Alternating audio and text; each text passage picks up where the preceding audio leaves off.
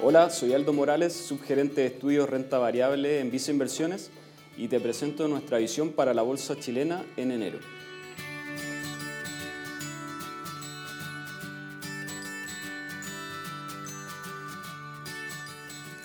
En diciembre el IPSA volvió nuevamente a terreno negativo, así como se observó en 7 de los últimos 12 meses. La bolsa chilena registró una corrección de 5,4% en dólares, desacoplándose totalmente del positivo desempeño que se observó en los índices de mercados regionales,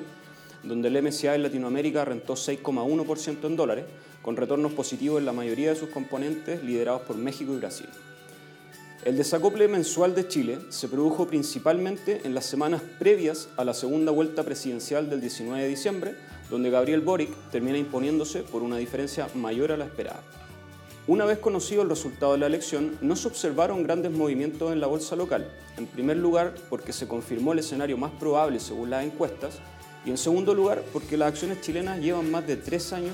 corrigiendo de forma consistente y mostrando un fuerte desacople respecto a mercado emergente y a la evolución del precio del cobre. Esta situación comenzó con el estallido social y se profundizó durante la pandemia, ya que Chile enfrentó un aumento importante en la incertidumbre político-regulatoria.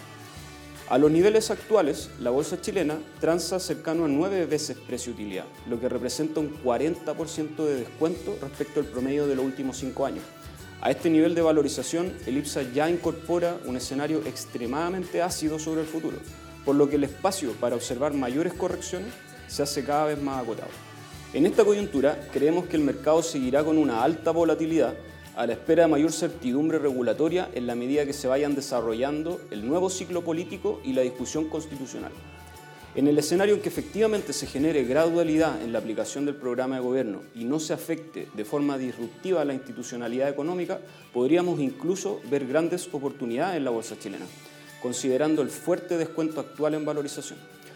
Por otro lado, de confirmarse los escenarios de riesgo presentes en las valorizaciones actuales, no descartamos un aumento significativo en las políticas de dividendos de las compañías a falta de proyectos rentables y también un aumento en la probabilidad de ocurrencia de procesos de fusiones, adquisiciones u ofertas públicas de adquisición de acciones por parte de los accionistas controladores. A nivel de flujos, en noviembre la AFP registraron ventas netas por 226,8 millones de dólares en renta variable local, acumulando más de 1.300 millones de dólares de desinversiones netas durante los últimos 12 meses y manteniéndose cercano a los mínimos históricos en exposición a esta clase de activos sobre el total de fondos administrados. De cara al futuro será muy importante entender qué es lo que finalmente va a ocurrir con el sistema previsional en Chile, dada la enorme relevancia que tienen las AFP sobre el mercado de capitales nacional y sobre todo por la importancia que tienen en términos de propiedad y montos transados sobre las compañías chilenas.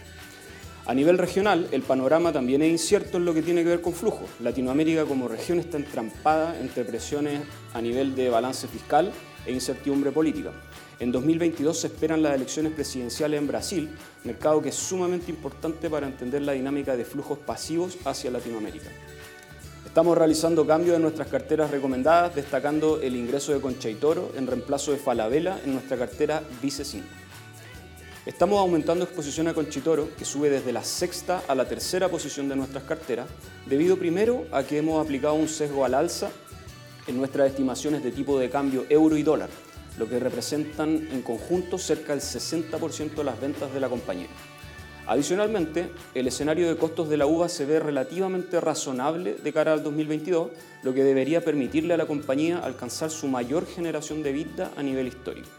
Por otro lado, a nivel de valorización, Conchitoro transa actualmente con un descuento cercano a 40% en el múltiplo EV-EBITDA respecto a su promedio de los últimos cinco años, lo que nos parece totalmente injustificado en la coyuntura actual, dado que la compañía no tiene una exposición relevante al mercado chileno y no presenta riesgos regulatorios importantes. Finalmente, estamos disminuyendo exposición a Falabella, donde seguimos positivos a nivel de valorización, pero creemos que en 2022 la industria del retail financiero enfrentará un contexto económico más desafiante,